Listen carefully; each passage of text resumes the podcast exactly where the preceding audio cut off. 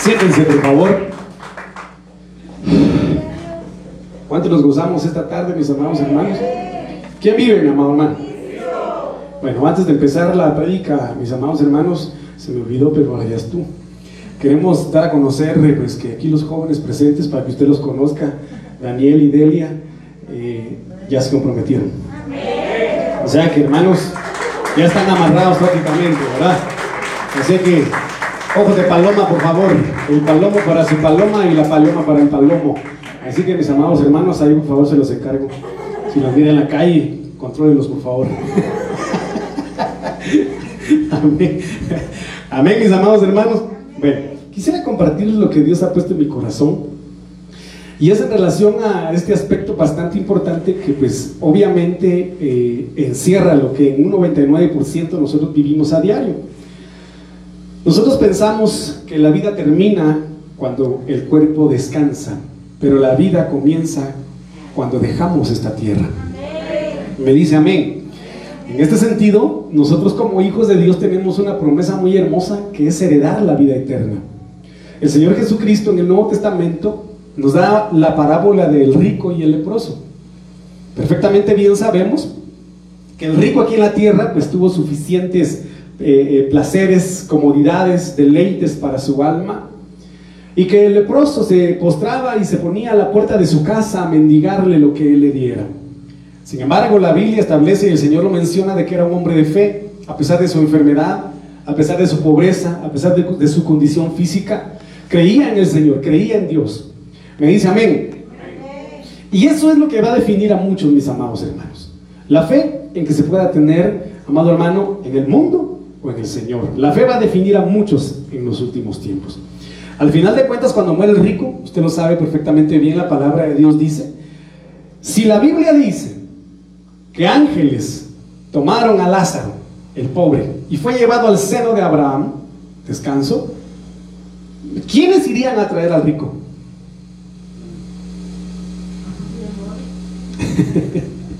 pues se supone que sí, fíjense de que han habido testimonios en donde literalmente se ha visto batallas eh, entre ángeles, entre demonios y ángeles por el alma de una persona. ¿Sí? Y eso es lo que sucede. Un ejemplo bíblico al respecto, mis amados hermanos, es cuando Satanás empezó a pelear por el cuerpo de Moisés. ¿Sí? Entonces ahí empezaron a pelear ángeles contra demonios, usted lo sabe perfectamente bien. A este respecto vemos que el rico, a pesar de que tuvo aquí en la tierra, lo que yo ya le mencioné, ¿cuál fue su destino? Pues un lugar de tormento. La palabra de Dios nos, ejemplifica que era un lugar de tormento. Cuando él mira a Lázaro con Abraham, mire, esto es, es una dimensión impresionante. Cuando el rico ve a Lázaro en el seno de Abraham y ve a Abraham al lado de Lázaro, Hermano, levanta la mirada porque dice que un abismo separaba el, seno de Abraham con, el, ¿cómo se llama? El lugar de tormento donde estaba eh, el rico. Entonces grita y le dice, Padre Abraham, Padre Abraham, le grita, ¿verdad? Dile a Lázaro que moje su dedo. Entonces, no cabe duda de que ahí en el seno de Abraham habían corrientes de agua mi amado hermano, habían corrientes de agua. Entonces este rico le dice a Abraham, dile a Lázaro que por favor moje su dedo, porque estoy en un lugar de tormento y tengo sed. Aquí vemos de que claramente la, la vida empieza después de la muerte. El cuerpo se queda, pero usted sabe de que alma el alma es lo que le da vida al cuerpo, las sensaciones, las emociones, los sentimientos, los recuerdos están en el alma. Por lo tanto, estando en ese lugar, no se pierde la memoria. No se pierde la memoria, mi amado hermano. No se pierde la memoria, ni tampoco se pierden los, los cinco sentidos. Se siente, se palpa, se ve, se escucha. ¿Sí? Entonces, abre su boca, el alma del rico, abre su boca te pido que mandes a Lázaro para que moje su dedo, porque estoy siendo atormentado en este lugar. Me muero de sed. Miren qué tremendo es esto. Cuando el rico daba las migajas, lo que le sobraba al, pobre Lázaro, Estando en el lugar de tormento, él estaba limosneando una gota de agua. Y esto es lo tremendo. Entonces, mis amados hermanos, ustedes saben perfectamente bien lo que Abraham le dice. No podemos pasar de aquí para allá, ni de allá para acá. Entonces viene a su memoria, amado hermano, a la memoria del, rico, viene a la memoria de su alma que tenía familia.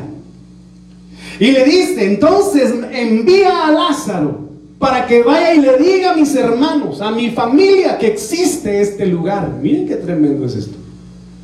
Qué parábola tremenda. Qué enseñanza impactante.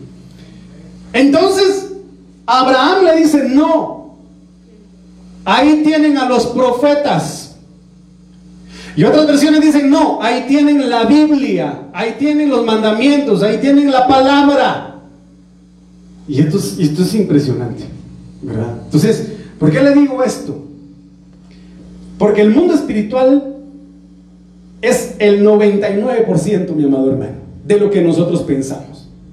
1% considero yo, esto es lo que yo considero, es lo que palpamos, es lo que sentimos, esto es nada. Por eso el Señor habla y lo vimos nosotros con, anterioridad, todo lo, eso lo vimos en el discipulado, creo yo, todos los pensamientos del hombre, dice el Señor, que son tontería para él. El hombre solo piensa tonterías, dice, ¿verdad? Y todo aquello que el hombre ama y que atesora para Dios es como basura, es como nada. ¿Sí? Entonces, ¿por qué le estoy hablando de esto, mi amado hermano? Porque necesitamos cancelar de nuestra vida todo aquello que venga a contaminar nuestro espíritu. El día en que nosotros aceptamos al Señor, el Espíritu Santo vino a nosotros. Amén. Y nos volvimos tripartitos, triple saldo si quiere verlo usted. Alma, cuerpo y espíritu. Me dice amén. Sin embargo, como yo lo he mencionado, la palabra de Dios, hermanos, en las cartas de Pedro menciona el Señor anhela encontrarnos exactos en alma, cuerpo y espíritu antes que Él venga. Por lo tanto, el diablo quiere contaminar alma, cuerpo y espíritu para que cuando venga el Señor no seamos llevados. Me dice amén. Entonces yo quiero hablarles esta tarde sobre la contaminación del espíritu. Y quiero que en el nombre de Jesús me acompañen en primer lugar a 2 de Corintios capítulo 7 versículo 1. Si usted trajo su Biblia, el Señor, el que no tenga Biblia, aquí tengo yo una, se la puedo prestar, levante la mano si la quiere. Pero como yo sé que ustedes son muy tecnológicos, ah bueno, aquí el hermano Daniel ya tuvo que vender su teléfono, no sé por qué. es broma, Dani. Mire pues, segunda de Corintios capítulo 7, versículo 1. Oiga lo que dice acá. Así que, amados, Miren qué precioso lo que Pablo dice. Amados, puesto que tenemos tales promesas. ¿Cuántos tienen promesas en Dios? Digan amén los que tienen promesas en Dios. Levanten la mano los que tienen promesas en Dios. Los que esperan las promesas de Dios, digan amén. Hermano, la mayor promesa que usted y yo como hijos de Dios esperamos, ¿cuál es? La salvación, la redención, amado hermano, de este mundo. Por eso es impresionante lo que la palabra de Dios dice en que la creación entera, la creación entera, espera con ansias la manifestación gloriosa de los hijos de Dios. Ah, eso es, eso es, tremendo. Los árboles van a mecerse, las aves van a cantar, los animales van a rugir o van a hacer lo que tengan que hacer, hermano, cuando vean a la novia ser arrebatada. Porque usted sabe de que los animales logran percibir muchas veces las cuestiones espirituales. Entonces dice que toda la creación espera la manifestación gloriosa de cuando usted sea elevado a la eternidad, hermano, siendo transformado, siendo glorificado delante del Señor, de un cuerpo corruptible a uno incorruptible. Eso, eso, va a ser, eso va a ser maravilloso. De cuando usted empiece, hermano, a sentir un fuego en su interior mientras el Señor lo levanta hermano, y que ese fuego va a empezar a consumir su sangre, porque la sangre es lo que hace corruptible al hombre, y en lugar de sangre va a fluir el río de su espíritu en sus venas, hermano, y va a dejar de ser eh, de corruptible a incorruptible. Y eso lo espera la creación entera, hermano. Porque entonces cuando eso se dé, entonces la creación entera va a decir, viene un ciclo nuevo. Viene un ciclo nuevo, cielo, tierra, eh, nueva, nuevo, ¿cómo es que dice la Biblia? Cielo nuevo y tierra nueva. Y eso es maravilloso. Entonces, mire, pues, así que, amados, puesto que tenemos tales promesas, limpiémonos. Habla conmigo, limpiémonos. Por cuanto tenemos tales promesas, limpiémonos. Pero oiga lo que le voy a decir, las promesas que yo tengo, hermanos, se las puedo heredar a mis hijos. Y las promesas que usted tiene son heredadas a sus hijos. Y esas promesas nosotros tenemos que esforzarnos en alcanzarlas, en conquistarlas. Pero ¿cómo? Limpiándonos. Limpiándonos. Porque un odre viejo no puede retener vino nuevo. Entonces aquí dice, así que, amados, puesto que tenemos tales promesas, miren cuando habla de promesas del griego 1860, evangelía, por eso viene de evangelía, de evangelio, quiere decir, mire qué significa promesa, seguridad divina de algo bueno. A ver, levante conmigo y diga, Señor, gracias por tus promesas. Levante sus manos con fe. Levante sus manos con certeza y dígale, Señor, gracias por tus promesas. Porque estoy seguro de que tú me vas a dar algo bueno. Yo estoy seguro de que tú me vas a bendecir con algo bueno. Porque promesa significa seguridad divina de algo bueno. Pero la seguridad la vas a tener mediante la fe. ¿Y qué es la fe? ¿Ah? Es la certeza, certeza es estar seguro de lo que se espera. Y es la convicción, es estar firme es estar firme en eso que Dios te ha dado porque estás seguro de que lo vas a recibir. Cuando habla de promesa, habla de afirmar algo respecto a uno mismo. Miren qué tremendo es esto. Yo no sé cuántos han recibido promesas delante del Señor. ¿Sí? Pero una de las promesas que el Señor establece en su palabra es, he aquí, tu prueba ha terminado. He aquí, tu prueba ha terminado, vas a ser feliz. He aquí tu prueba ha terminado, vas a ser feliz. Entonces el Señor viene y desata esa promesa. Pero promesa también es afirmar algo respecto a uno mismo. Padre, amén. Yo creo y declaro que soy feliz. Yo creo y confieso que soy feliz.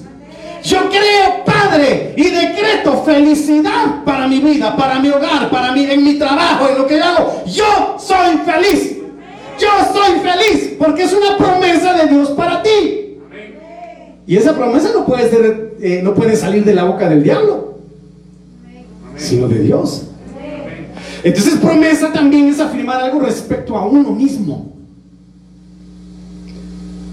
Pero hay algunos que se ponen a cantar así, mire, con el moco caído. Yo no nací para amar. Nadie nació para mí. Hermano, tan solo fui un loco soñador nomás. Hermano, y se pone a cantar y se pone a decir, yo no sirvo para nada. A mí nadie me va a querer.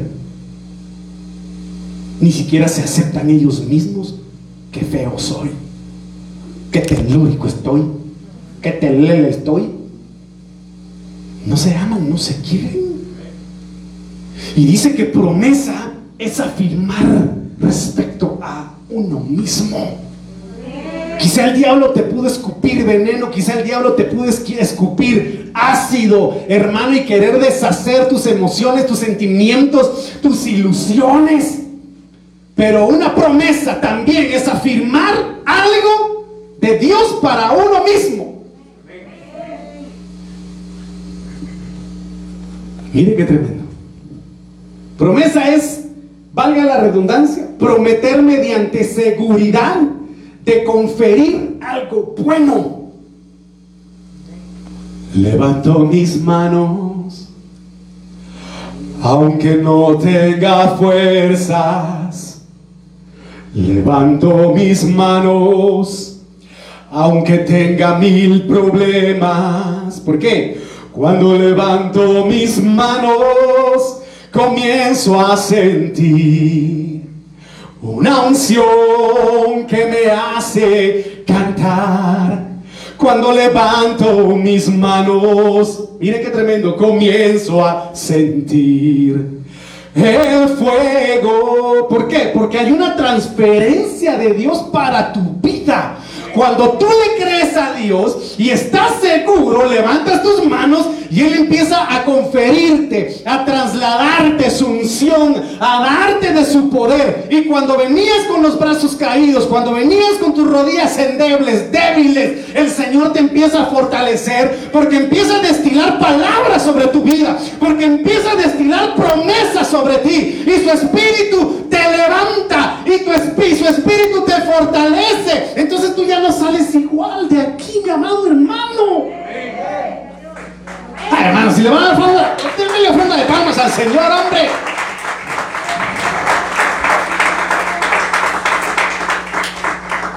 Entonces promesa es cuando el Señor te transfiere de su palabra. pero mire, a mí, a mí me encanta esto porque dice, también significa, pues redundando en lo mismo, promesa pero promesa antigua. Oiga, ¿cuál fue el versículo que dieron ayer los jóvenes? Con el que casi iniciaron, si se recuerdan. Pero habla aquí, les digo, dice promesa antigua. A ver, ¿cuál fue? Sin ver chivos. Pregunten por las sendas antiguas y caminen sobre ellas. Pero el pueblo dijo, no, no andaremos. Ah, ¿Por qué? Si sabemos que Dios es el mismo Dios de ayer, de hoy y de siempre. Que lo mismo que le hizo a Egipto, lo puede hacer hoy. Que lo mismo, la misma salvación que propició en su pueblo en Egipto, la propicia hoy en nosotros que lo que sostuvo al pueblo de Israel en el desierto, ese Dios de sustento te puede sostener hoy.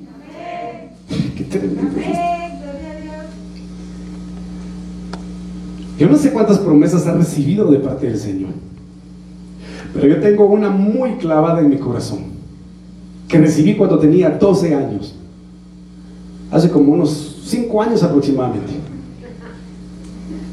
Hermano, la tengo en mi corazón. Yo sé que se va a cumplir. Yo sé. Entonces, trae a memoria las promesas antiguas que Dios habló a tu oído. Quizá estando en tus momentos más duros y más difíciles, pero son las que hoy sirven de muleta para que tú puedas caminar y seguir adelante. ¿quién vive? A su nombre. Entonces habla de limpiarnos. Para poder alcanzar esas promesas tenemos que limpiarnos. Cuando habla de limpiarnos, del griego 25.11, katsarizo, a ver ya conmigo, katsarizo. Significa limpiar literal o figurativamente. Significa hacer limpio, pero también significa desaparecer o hacer desaparecer. Y significa purificar. Y aquí habla de que debemos limpiarnos literal o figurativamente, hacer desaparecer o purificarnos de toda contaminación de carne y de espíritu. Cuando habla de contaminación del griego 34-36, a ver, ya conmigo, molusmos. Contaminación del griego 34-36, molusmos, significa mancha. ¿De qué tenemos que limpiarnos? De toda mancha. ¿De qué tenemos que limpiarnos? De toda inmoralidad. ¿De qué tenemos que limpiarnos? De toda suciedad y de toda obscuridad. Entonces, cuando habla aquí de espíritu, mi amado hermano, habla de aliento, de soplo. ¿Sí? Habla de ángeles, habla del soplo de Dios, pero también habla de demonios. Y habla de espíritus inmundos. Entonces aquí habla y dice, limpiémonos de toda contaminación de carne y de espíritus inmundos o demonios. ¿Me dice a mí? entonces mire pues, este tema es un tantito largo, pero espero terminar el día martes. Yo quiero darle a conocer lo precioso que Dios quiere que nosotros hagamos para poder cancelar la suciedad de nuestras vidas. ¿Y qué es lo que debemos empezar a quitar de nuestro corazón? Entonces acompáñame a, acompáñame a segunda de Pedro, capítulo 1, versículo 3 al 10.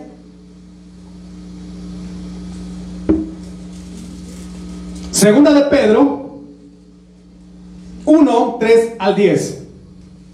Oiga, Dios, por su poder, nos ha concedido todo lo que necesitamos para la vida y la devoción. Qué precioso es Dios. ¿O le ha hecho falta algo a usted? No. Al hacernos conocer que nos llamó por su propia grandeza y sus obras maravillosas. ¿Cuántos dicen amén? Por medio de estas cosas nos ha dado sus promesas, que son muy grandes. ¿Sabría conmigo? Las promesas de Dios son tan grandes que no las podemos imaginar muchas veces. Y de mucho valor. ¡Ay, qué tremendo! Más valioso que el oro, más valioso que la plata, más valioso que cualquier riqueza de este mundo. Me dice amén. Para que por ellas, oiga, lleguen ustedes a tener parte en la naturaleza de Dios. Entonces aquí hay un aspecto bastante precioso. Las promesas que Dios tiene para nosotros, quiero que usted empiece a entender que primeramente son promesas espirituales.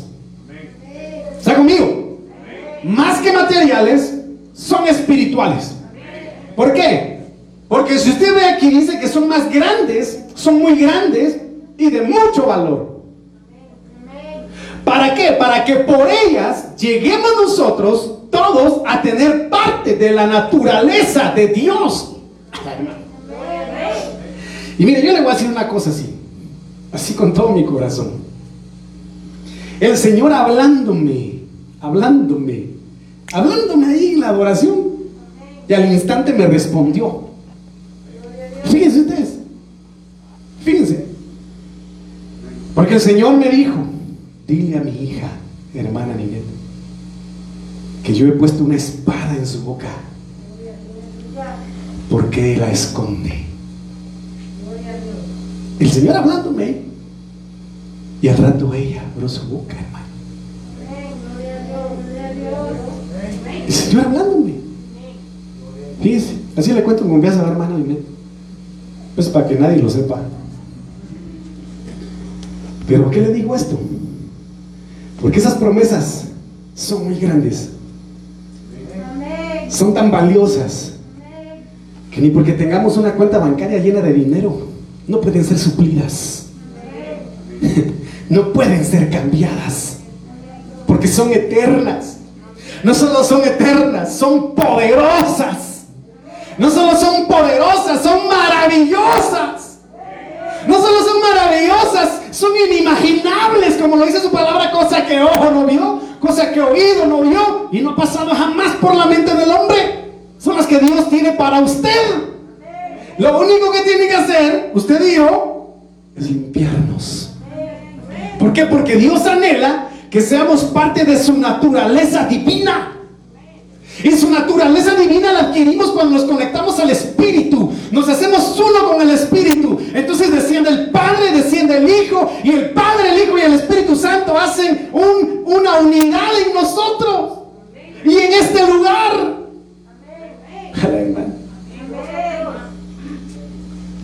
Entonces, miren, pues esas promesas que Dios nos da, en primera instancia son espirituales para alcanzar la naturaleza de Dios.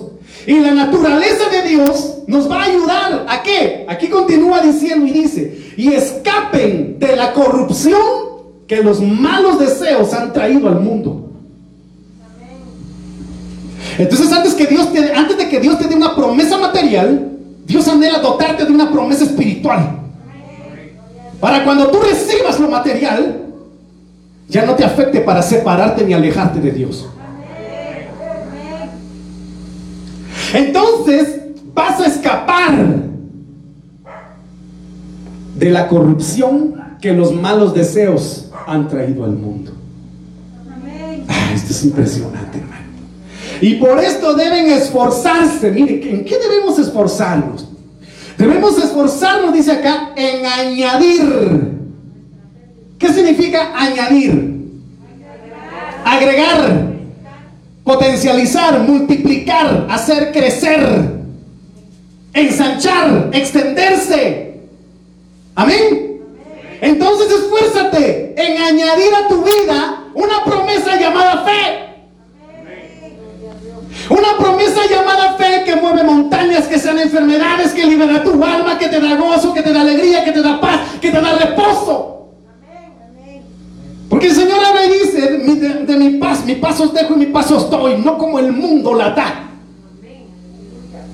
Y el Señor habla y dice, en, en el mundo tendréis aflicciones, pero tranquilos, yo he vencido al mundo. Eso es fe. Y una promesa que Dios te da esta noche es fe. Entonces añade a tu corazón fe. Pero también la palabra de Dios dice, si tienes fe, muéstrame tus obras.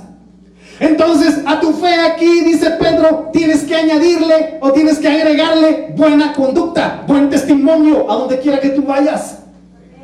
Porque si dices que tienes fe, tienes que dar a conocer que tus obras son buenas donde quiera que estés. Entonces a tu fe añádele buena conducta. A la buena conducta, el entendimiento, saber por qué debo dar testimonio. Tener realmente firme a quién represento, porque nosotros, amados hermanos, somos representantes del reino de los cielos. Y al entendimiento, dominio propio. Para que no te ensanches, no te pongas altivo, orgulloso y soberbio. Al dominio propio, paciencia a la paciencia, devoción. A la devoción, el afecto fraternal. Y, a la, y al afecto fraternal, el amor. Miren, miren lo que dice acá. Si ustedes poseen estas cosas, paréntesis, promesas, y las desarrollan, oiga, de nuevo aquí habla, habla al principio en el versículo 5, añadir. Bueno, ya tienes añadida la fe. ¿Cuántos tienen fe? Espero que tenga buena conducta. Espero que tenga entendimiento. Bueno, en fin, etcétera, lo que ya leí. Pero a todo, a todo eso dice, desarrollenlas. ¿Y cómo vamos a desarrollarlas? ¿Ah? Practicándolas, viviéndolas, trabajándolas. Entonces, desarrollalas. Si nosotros, dice acá, si ustedes poseen estas cosas y las desarrollan, ni su vida será inútil, ni habrán conocido en vano a nuestro Señor Jesucristo. hermano, oiga. Pero el que no las posee, o sea, el que no tiene fe, el que no tiene buena conducta, el que no tiene entendimiento, el que no tiene devoción, santidad al Señor, el que no tiene afecto fraternal, el que no tiene amor, Dice, pero el que no las posee es como un ciego o corto de vista. Ha olvidado que fue limpiado de sus pecados pasados. Qué tremendo. Entonces, aquel que no desarrolla estos, estas promesas de Dios en su vida, el que no se esfuerza en desarrollarlas, dice que es como un ciego.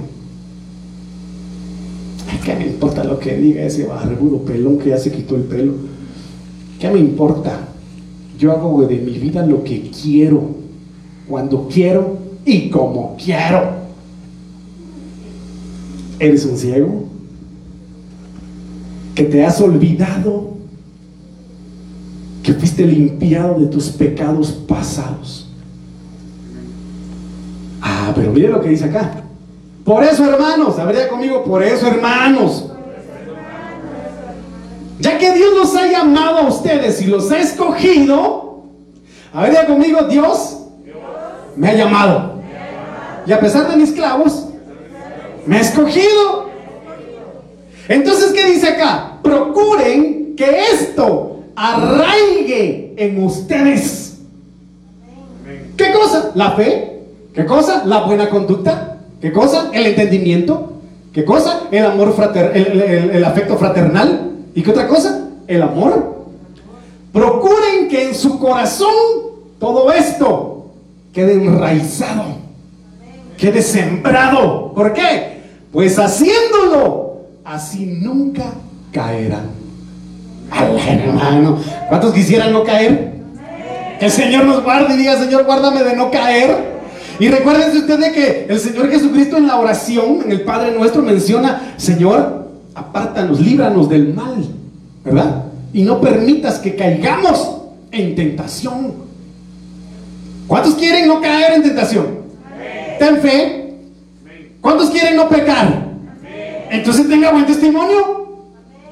¿Cuántos quieren no caer en, la tentación, hermano? Entonces tenga conocimiento de la palabra, tenga dominio propio, tenga, eh, hermano, afecto fraternal y tenga amor. Entonces dice, aquellos que hacen esto, que logran arraigar esto en su corazón, en su alma, nunca caerán. Pero pastor, usted recuerde que la frase dice nunca, digas nunca. Eso dice el mundo y eso dice el diablo. Pero si el Señor lo establece en su palabra, es una promesa inquebrantable. Es una bendición para que inmutable, que no varía, que no cambia. Porque si Dios prometió, Él lo hará. Y si dice, yo, yo, te prometo que si tú cumples esto, nunca vas a caer. Qué tremendo está esto, hermano. Entonces, como tenemos que limpiarnos de toda contaminación de la carne y del espíritu, lo primero que tenemos que pedir al Señor es que quite de nosotros la amargura. Que quite de su pueblo la amargura. ¿Cuántos me dicen amén? Entonces, mire, pues, quiero iniciar con un ejemplo de familia, un ejemplo de hogar.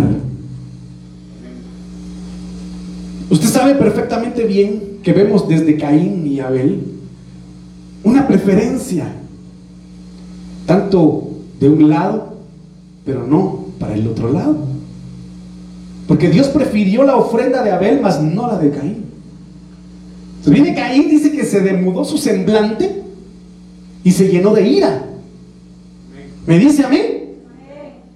Y por eso mató a su hermano a su hermano Abel.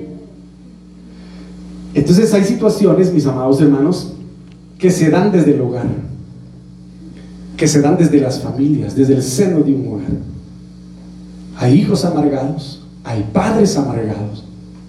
Y por lo tanto, vienen a influir muchas veces y que el Señor reprenda al diablo a las iglesias. Me dice amén. Entonces, mire pues, Génesis 37, 3 al 4.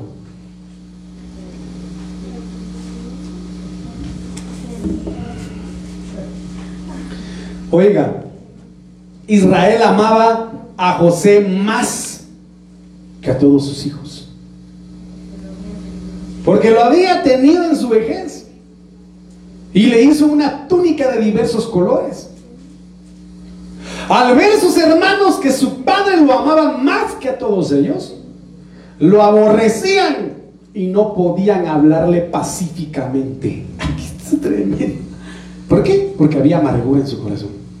¿A causa de qué? De la preferencia. ¿Cuántos padres hay aquí? Levanten la mano los papás. Espero que usted no tenga preferencias con sus hijos, hermano. Porque mire, yo, hijo, soy aún. Yo no se da cuenta. Los hijos se dan cuenta, mis amados hermanos.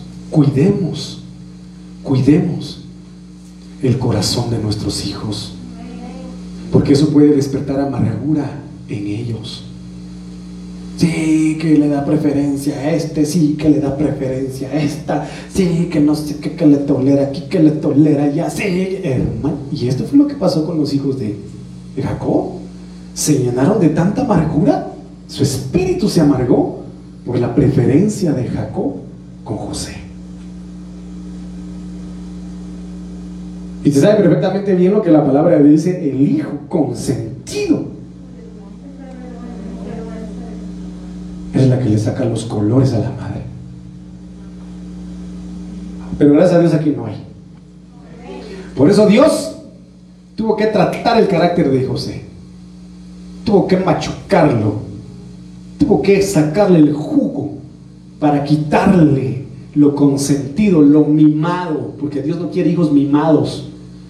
Si no, el Señor va a mandar a la guerra. Ay, no, Señor.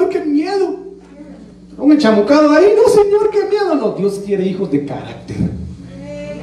No consentidos. Me dice amén. Va, Génesis 27, 41.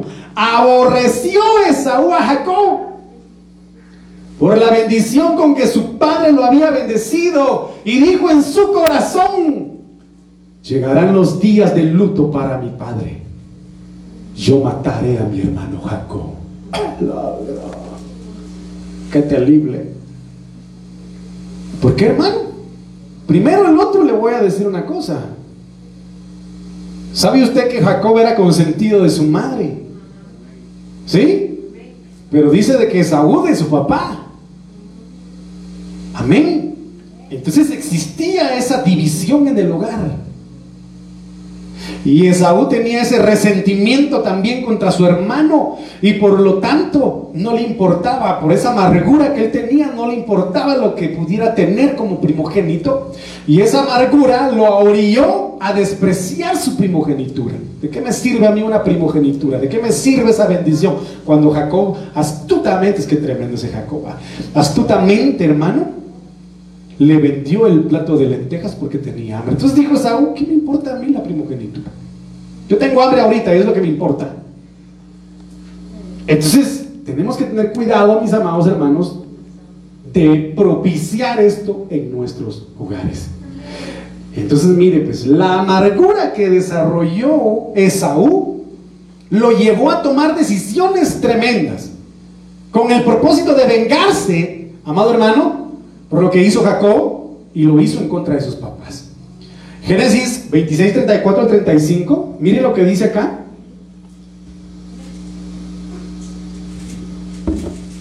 Esaú estaba amargado y por su amargura quería amargar a su familia, quería amargar a sus padres. Cuidado con los hijos que quieran amargar a sus padres intencionalmente. Yo sé que no hay amenes. También continúo diciendo, yo sé que no hay amenes. Cuando Esaú tenía 40 años, tomó por mujer a Judith, hija de Beri, el Eteo, y a Basemat, hija de Elón, el Eteo. ¿Y qué pasó con estas lindas nueras? Y fueron amargura de espíritu para Isaac y para Rebeca. ¿Cuántas nueras hay aquí? Levanten la mano las que ya son nueras. Espero que no sea amargura, yo sé que no. Pero miren lo que dice acá. Estas fueron amargura de espíritu. ¿Para quiénes? Para los padres de Esaú. Para los padres de Esaú, hermano. La versión Martín Nieto dice, estas mujeres amargaron la vida a Isaac y a Rebeca. ¿Por qué? Porque Esaú por la amargura que tenía perdió la devoción a Dios, el temor a Dios y desobedeció la orden de su padre diciéndole que no fuera a conseguir mujeres de pueblos paganos. Y dijo, mire que me importa lo que piense mi papá. A mí me viene sobrando lo que diga mi mamá. Yo me voy a ir a meter ahí y qué.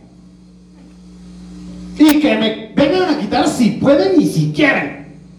Oiga, Cuidado, puedes estar amargando el corazón de tus padres. Y estas mujeres amargaron la vida a Isaac y a Rebeca. Entonces miren esta NBLH. Y ellas hicieron la vida insoportable para Isaac y Rebeca. ¿Por causa de quién? De Esaú. Porque desobedeció. Traducción del lenguaje actual. Estas dos mujeres llegarán, llegarían, dice, a causarle muchos problemas a Isaac y Rebeca, que son los chismes, que son los líos de calles. Eh, oiga, qué tremendo es esto. Entonces aquí cuando habla de amargura, del hebreo 4786, morá, figurativamente problema, en su cognado o su raíz del hebreo 4843, propiamente gotear, cuando los problemas son constantes, cuando los problemas caen como gotas, gota, gota tras gota, problema tras problema, las personas muchas veces se amargan, llegan a amargarse. Me dice amén, es como la gota que, cae sobre la roca, poco a poco le va viendo un orificio, le va viendo un hoyo ya tiene su cavidad la gota. ¿verdad? Eso se llama erosión. Va erosionando la roca, la roca, la piedra, la va desgastando. Muchas personas por los problemas que viven se van desgastando, se van amargando el alma. Y fue lo que provocaron estas mujeres en la vida de Isaac en la vida de Rebeca. Hay que tener cuidado con eso.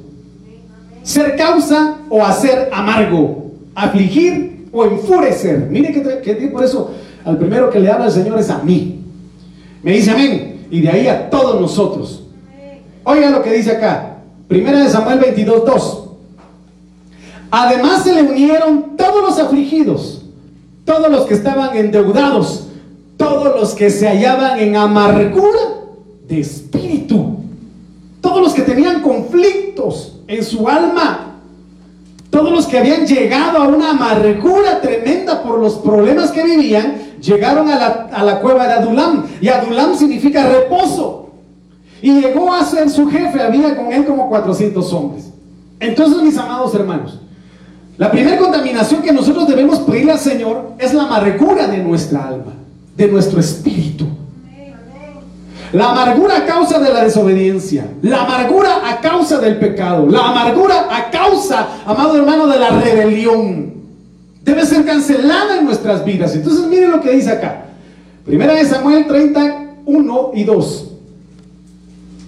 Cuando David y sus hombres llegaron al tercer día a Ziklag, los de Amalek habían invadido el Negev y Ziklag habían asolado a Ciclac y le habían rendido, prendido fuego. Se habían llevado cautivas a las mujeres y a todos los que estaban allí, del menor hasta el mayor. Pero nadie había dado muerte, pero a nadie le habían dado muerte, sino que se los llevaron y siguieron su camino. ¿Qué pasó, qué pasó con el pueblo de, David en ese momento? Fueron cautivos, ¿sí? No los mataron, pero estaban cautivos. En el versículo 6, David se angustió mucho. Oiga, porque el pueblo hablaba de apedrearlo. Uh, ¿Qué querían hacer con David? Apedrearlo. miren, miren qué tremendo es esto. Pues el alma de todo el pueblo estaba llena de amargura. Cada uno por sus hijos y por sus hijas pero David halló fortaleza en Jehová su Dios. ¿Cómo estaba Esaú? Cautivo de la amargura. ¿Quiénes cautivaron a las gentes de David? Los amalecitas. ¿Qué provoca la cautividad? Amargura. Cualquiera, cualquiera que esté cautivo de, de X o Y circunstancia, puede llegar a dimensiones o a niveles de amargura. ¿Por qué? Porque la cautividad, miren hermanos, qué tremendo es esto, porque que el año pasado, qué confinamiento total, ¿verdad? Algunos esposos que no estaban acostumbrados a estar encerrados en sus casas, hermano, andan, ah, ah, ah, ¿cuándo voy a salir de aquí? Ya no aguanto, ya no aguanto, desesperados, hermano, puros leones encerrados, hermano enjaulados.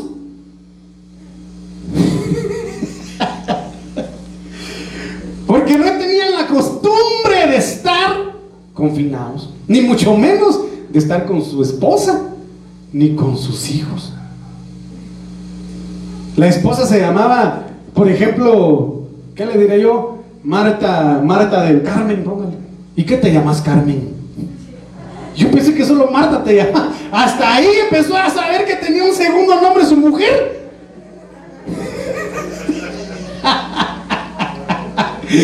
Hermano, se aparece un niño. ¿Y este chico, este quién es? ¿Es tu hijo? ¿No te acordás? Ay, de verdad. Ah, sí, pues tengo uno más chiquito. Hasta ahí llegó a conocer a todos sus hijos, hermano. Ay, hermano. Pero oiga, Debemos cancelar la amargura provocada por la cautividad.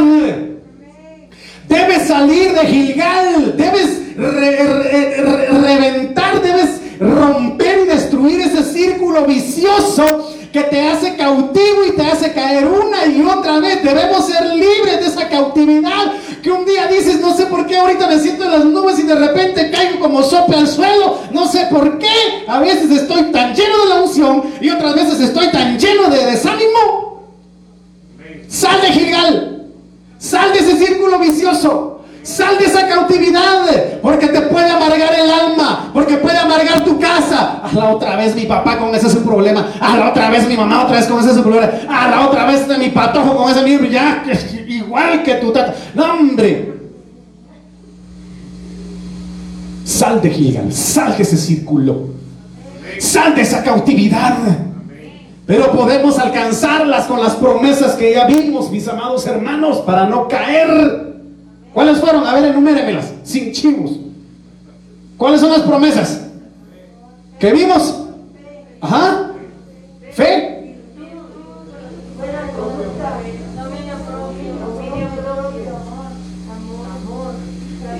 Amén. Amén. Sí, por lo menos captaron algunas. Pero aparte de que se nos quede, vivámoslas. Practiquémoslas, como dice la palabra de Dios, desarrollémoslas. Y así nunca vamos a caer cautivos. ¿Cuántos dicen amén? Entonces, a ver, levante sus manos y diga, Señor, en el nombre de Jesús, dame libertad para alcanzar las promesas que tú me has dado. Cancela en mí toda contaminación de espíritu a causa de la amargura. Den ofrenda de palmas al Señor.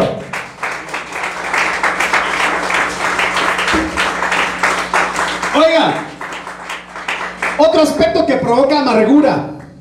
Esto es impresionante, hermano. A mí me, deja con la boca abierta. Número 524. Números capítulo 5, versículo 24. Número 5:24. Dará a beber a la mujer el sacerdote las aguas amargas que traen maldición. hermano. Pero cuando habla aquí este capítulo, habla de la mujer adúltera. De la mujer adúltera y de los celos. Dará a beber a la, a la mujer las aguas amargas que traen maldición. Y las aguas que obran maldición entrarán en ella para provocarle amargura. Esto es impresionante. Si esta, en el versículo 27, si esta es impura y ha sido infiel a su marido, las aguas que obran maldición entrarán en ella para provocarle amargura. Yo quiero, yo quiero que usted me vaya captando lo que le voy a decir. Su vientre se hinchará, caerá su muslo y la mujer será objeto de maldición en medio de su pueblo. Pero si la mujer no es impura, sino que está limpia, será libre y será fecunda. Aquí habla, como le mencioné hace un momento, del adulterio y de los celos. Amén. Pero nosotros sabemos que Israel es figura de una mujer adúltera. Amén que en el libro de Ezequiel el Señor le firma carta de divorcio. Que el Señor a uno de sus profetas, creo que fue Oseas, lo mandó a casarse con una prostituta y le dice, ¿acaso no es así mi pueblo? ¿Ah? ¿Por qué? Porque el adulterio, espiritualmente hablando, es que tú te vayas y te de repente estés besándole los pies a un, a un muñeco ahí. Que seas, que seas idólatra, hermano. O que estés ahí, hermano. Ay, como quisiera ir yo a la iglesia de Diego Armando Maradona, la que le hicieron allá en Argentina. Ay, no, como quisiera yo tener a Messi, besarle la mano, besarle esa pata con que me mete tanto gol. La idolatría andando, hermano. El adulterio espiritual andando. Que le crea al horóscopo. Al horóscopo le dice amén. Que al que le lean los ojos y la mano le dice amén en lugar de creer en Dios, en lugar de buscar al Señor. Y por eso el Señor dice en su palabra, dos males ha cometido mi pueblo. Me han abandonado a mí, fuente de agua viva. Y se han hecho cisternas, vacíos, secos y rotos. Agrietados. Asómbrense, dice el Señor. Entonces, la amargura provoca esterilidad. La infidelidad espiritual provoca esterilidad. Y debe ser cancelada en el nombre de Jesús.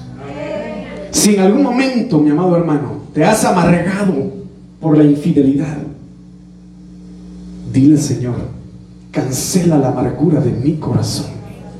Cancela esa amargura provocada por la infidelidad y la traición en mi vida. Yo quiero fructificar en ti. Mire qué tremendo es esto. Yo quiero dar eh, uvas dulces, Señor. No quiero dar uvas amargas. Yo no quiero dar uvas agrias. Yo quiero dar uvas dulces para ti, Señor. Entonces cancelemos la amargura. Primera de Samuel 15:32. ¿Qué otra cosa puede provocar amargura, mi hermano? Después dijo Samuel, traedme a Agag. Miren, yo quiero que extraigamos esta parte, esta parte que yo quiero tocar. Traedme a Agag, rey de Amalek. Agag vino hacia él alegremente. ¿Cómo iba el rey, Agag? Dijo, ya la libré. Ya no, me, ya no me van a matar a mí, ya no me van a descuartizar. Porque él vio cómo descuartizaron a todo su pueblo. Pero ¿qué es lo que dice aquí? venía alegremente y decía, ciertamente ya pasó la amargura de la muerte. Ah. Y apostólicamente, el apóstol lo dice, ¿verdad? Proféticamente, evangelísticamente, magistralmente y pastoralmente, yo vengo a decretar el año de la recuperación. Porque el año que está terminando sufrieron muchos pérdidas en negocios, dice verdad. Muchos perdieron a familiares, empresas, hubo mucha pérdida, pero muchos se amargaron a causa de la muerte, porque perdieron a un ser querido. Si tú te amargaste porque Dios permitió que alguien pegado a ti, a quien tú amabas, se fuera, no te amargues. No te amargues. Porque si es una amargura provocada por la muerte de alguien, por la pérdida de alguien, te puede arrastrar a lo mismo. Y debes cortar ese lazo de amargura. En el nombre de Jesús. Ah, hermano. Que el Señor te dé la libertad en el nombre de Jesús. Y si el enemigo te robó el, te robó el gozo que tenías a causa de la pérdida de alguien o de algo y te amargó, sea restituido tu gozo, sea devuelta tu alegría, sea quitado el manto del luto y sea puesto sobre ti diadema de alegría, de gozo en el nombre poderoso de Cristo Jesús. Pero ya no debes vivir en amargura. Ya no me llamen Noemí. Llámenme Mara. Porque el Todopoderoso me ha amargado. ¿Por qué? Se le murió el marido. Y se le murieron los hijos. Amargura provocada por la muerte de alguien. Ya no vivas amargado reclamándole a Dios. ¿Por qué? ¿Por qué me hiciste algo, Señor? Si te estuve orando, si te estuve pidiendo, ¿de qué sirve que vengas ahorita si mi hermano Lázaro ya está podrido y hediondo en la tumba? Ah. Cuando a veces Dios no sana un cuerpo, es porque quiere salvar un alma. Entonces toda amargura provocada por la pérdida de algo sea cancelada en el nombre de Jesús si perdiste la salud, si perdiste algo material, si perdiste algo y el enemigo te amargó por eso. Job dice, yo sé que mi redentor vive. Y aún en medio de las cenizas Él se levantará y yo lo veré con estos mis ojos. Yo lo veré. ¿Cuál es tu promesa que lo vas a ver? ¿Cuál es tu promesa que esto se termina, que esto tiene tiempo de caducidad? Pero si crees en Él y confías en Él, vas a ser eterno. Y la vida en Cristo es más alegre de lo que tú te puedas imaginar. Por lo tanto, la amargura se va de tu vida. Hoy en el nombre de Jesús se va la amargura de tu corazón. Hoy vengo arrancándola proféticamente de tu alma, de tus entrañas. Y te digo, tu redentor vive. Dale ofrenda de palmas al Señor.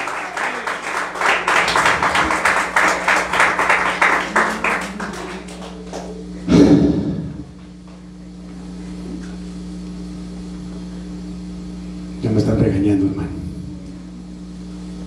Jeremías 4:18.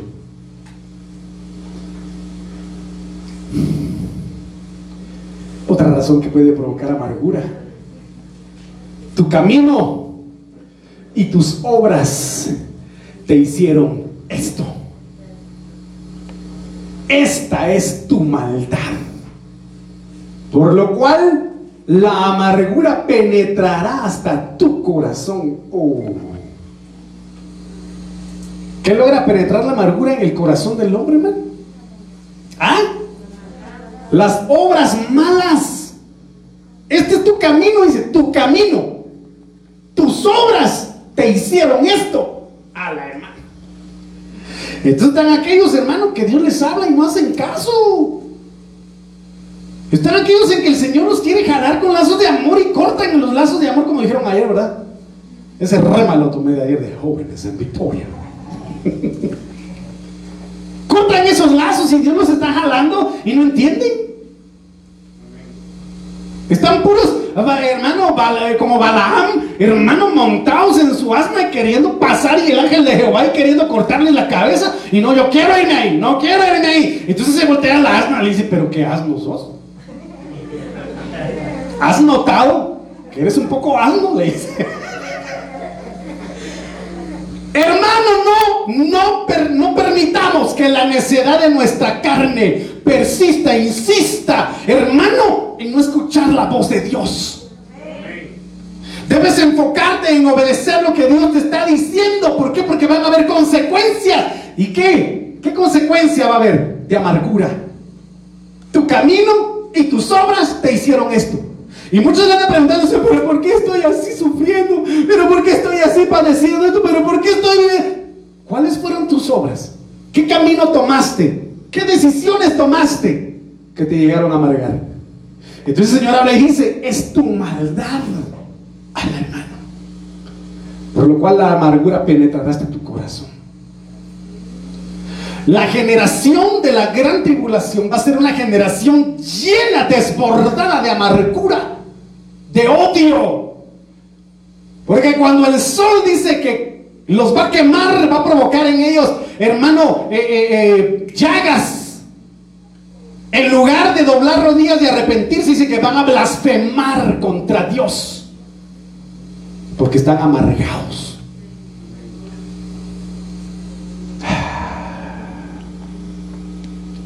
Entonces, mire lo que dice Hechos capítulo 8, versículo 22.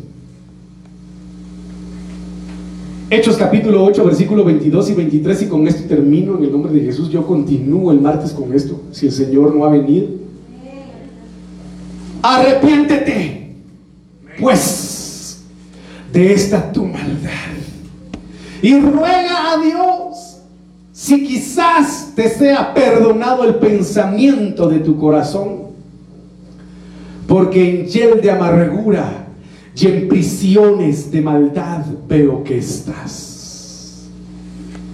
Cuando habla aquí de amargura del griego 4088, picría, habría conmigo, picría, significa punzante, específicamente veneno o venenoso, significa exasperar, significa provocar, significa violento e irritación. Porque hay algunos que no se les puede decir nada porque se irritan así, hermano. Cualquier coincidencia es puritita casualidad. Parecen yemitas de huevo tierno, hermano, solo las pichan y se desparraman.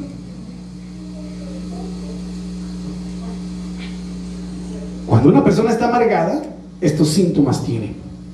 Romanos 3:14, su boca está llena de maldición y de amargura. ¿Qué dice ahí? Su boca está llena de maldición y de amargura. Todo lo maldice. A todo mundo tratan mal. A todo mundo tratan mal. Están amargados y están llenos de maldad. Segunda de Corintios 15:33, no os engañéis, las malas conversaciones corrompen las buenas costumbres. El que anda amargado, solo hablando cosas malas, se mantiene. ¿Me dice amén? Entonces el Señor habla y dice en Efesios 4:31, quítense de vosotros toda amargura, todo enojo, toda ira, toda gritería, toda maledicencia y toda malicia. Entonces, ahora sí termino con esto.